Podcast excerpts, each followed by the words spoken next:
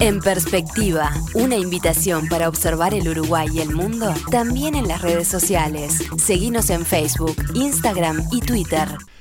Las principales bolsas europeas abrieron al alza hoy luego de las fuertes caídas que sufrieron en la víspera debido a la invasión de Rusia a Ucrania. Primeras transacciones de hoy. Las bolsas de valores de Frankfurt y Londres subían 1,3%, la de París 1,1%. Luego Frankfurt y París moderaban sus subas. Las bolsas asiáticas también rebotaron, siguiendo el camino de Wall Street, que ayer cerró en verde luego de que Estados Unidos decidiera imponer sanciones severas contra Moscú. Ayer, las principales bolsas europeas habían cerrado con pérdidas de hasta 4%, y el petróleo, bueno, los principales mercados del crudo se dispararon, los valores estuvieron por encima de los 100 dólares por primera vez desde 2014. Otro ejemplo, en materias primas, los granos.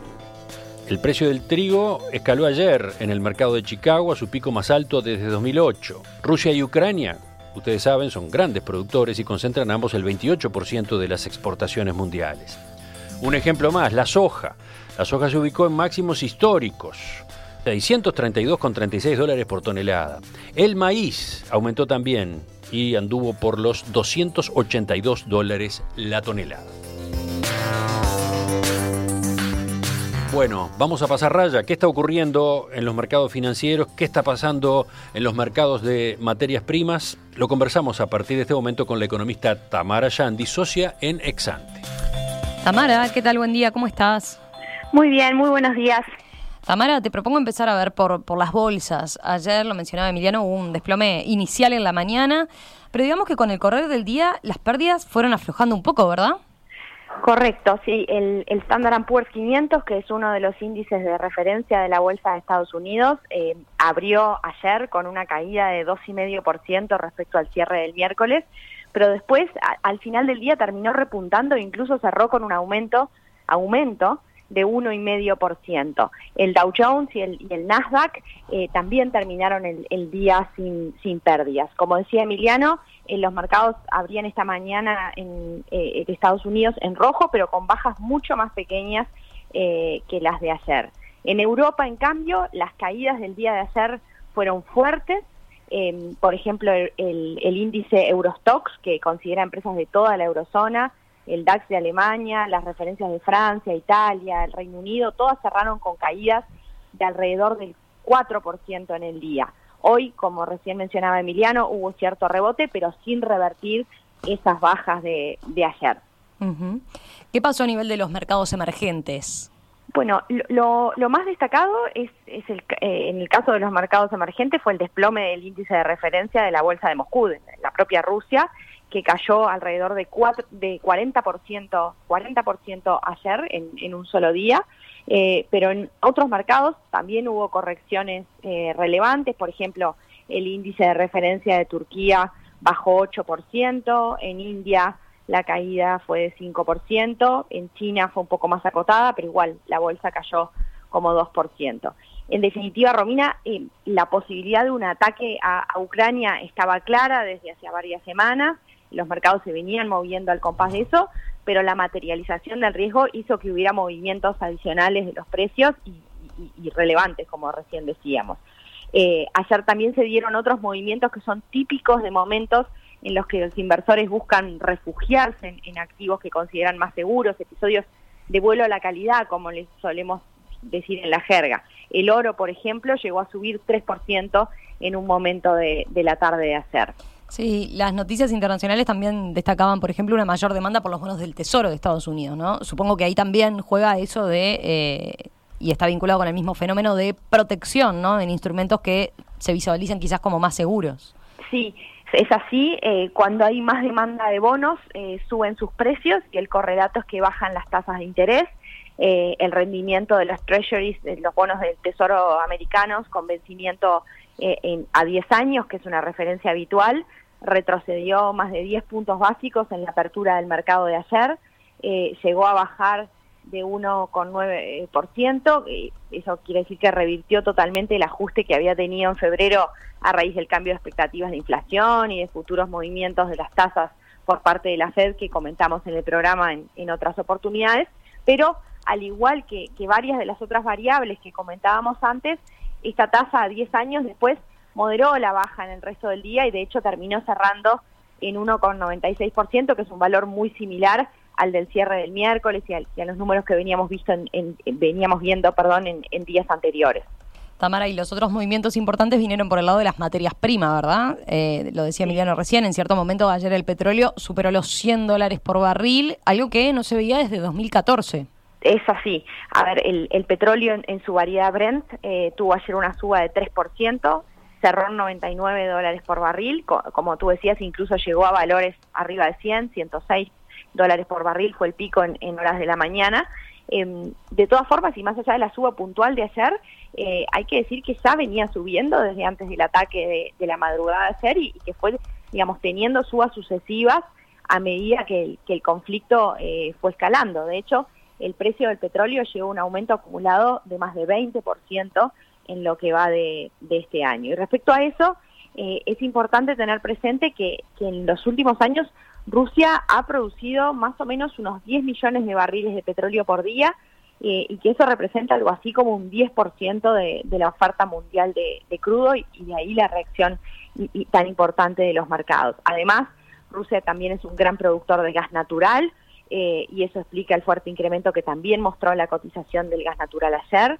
En concreto, el precio del gas en Europa eh, subió más de 30% después del ataque de, ayer.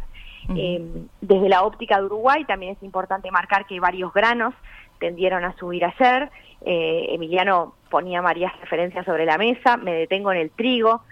cotizaba ayer en torno de los 340 dólares por tonelada cuando terminó el día y lleva acumulado un aumento de más de 15% en solo una semana en relación al trigo, vale recordar que Rusia es el principal exportador mundial junto con la Unión Europea.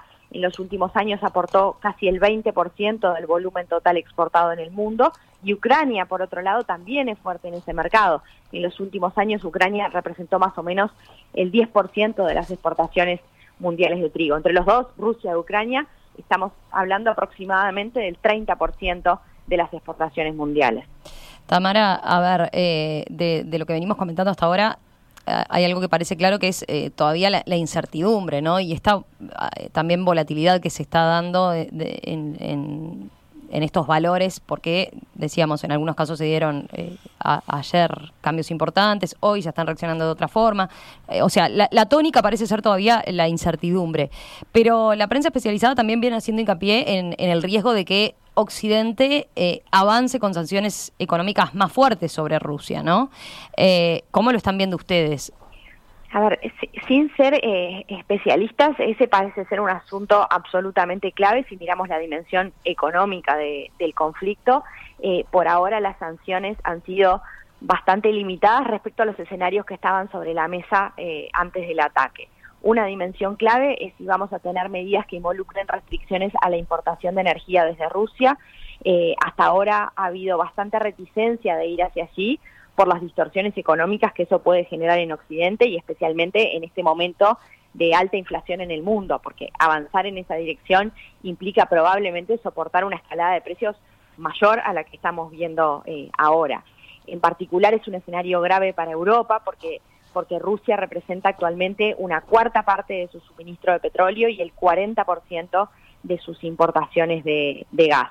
Ahora, por otro lado, es, una amenaza fuerte para Rusia que puede manejar Occidente porque la economía rusa es muy dependiente del sector energético, ¿no? Y, por lo tanto, esa es una medida que, que duele. Ayer varias notas internacionales destacaban que el petróleo y el gas representan un quinto de la economía rusa y al mismo tiempo constituyen aproximadamente el 50% del ingreso de divisas por exportaciones que tiene, que tiene Rusia. Igual quiero destacar que este aumento de los precios de los commodities que, comentábamos antes probablemente no es 100% atribuible al riesgo de sanciones, es probable que, que también esté recogiendo que el propio conflicto armado puede generar dificultades en el funcionamiento de algunos puertos, puede dañar la infraestructura de transporte del petróleo, del gas, por ejemplo, y, complicar, digamos, el escenario, incluso cuando no lleguemos a sanciones eh, severas al comercio de, estos productos. Bien, por último, Tamara, a ver, ¿qué cabe esperar en materia cambiaria? Ayer veíamos acá en nuestro país, eh, se cortó la racha de, caídas y una, una suba fuerte del dólar de 1,8%. Sí, sí, el, el, dólar a nivel local había caído de manera bastante importante al inicio de la semana, se había acercado incluso a los 42 pesos el miércoles, pero ayer rebotó.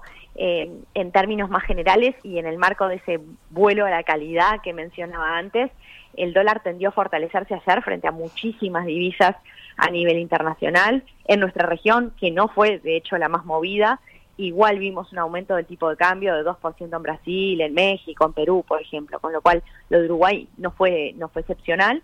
Eh, en términos más generales, eh, a ver, la, historia nos muestra que, episodios como estos tienden a fortalecer al dólar a nivel global.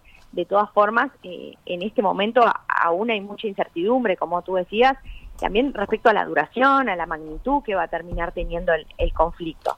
Y también hay que tener en cuenta que las materias primas están mostrando aumentos muy relevantes y eso es un fundamento de apreciación importante para los países exportadores de commodities, como es el caso de, Uruguay. Así que, a ver, en, definitiva, Romina, estamos en un momento en el que no podemos ser muy asertivos.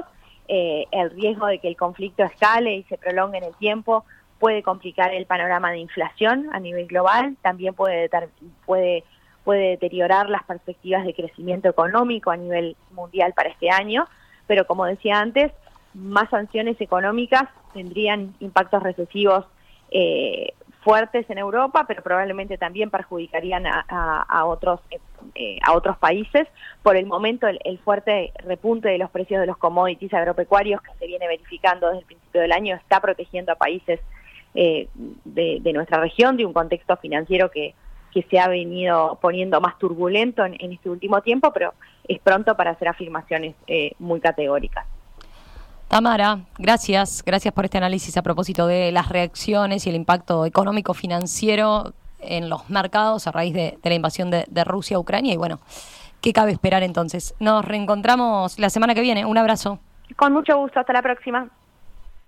¿Tenés un aporte? Envía un WhatsApp al 091-525252. Escribinos a enperspectiva.radiomundo.uy o mandanos un mensaje de texto al 35511.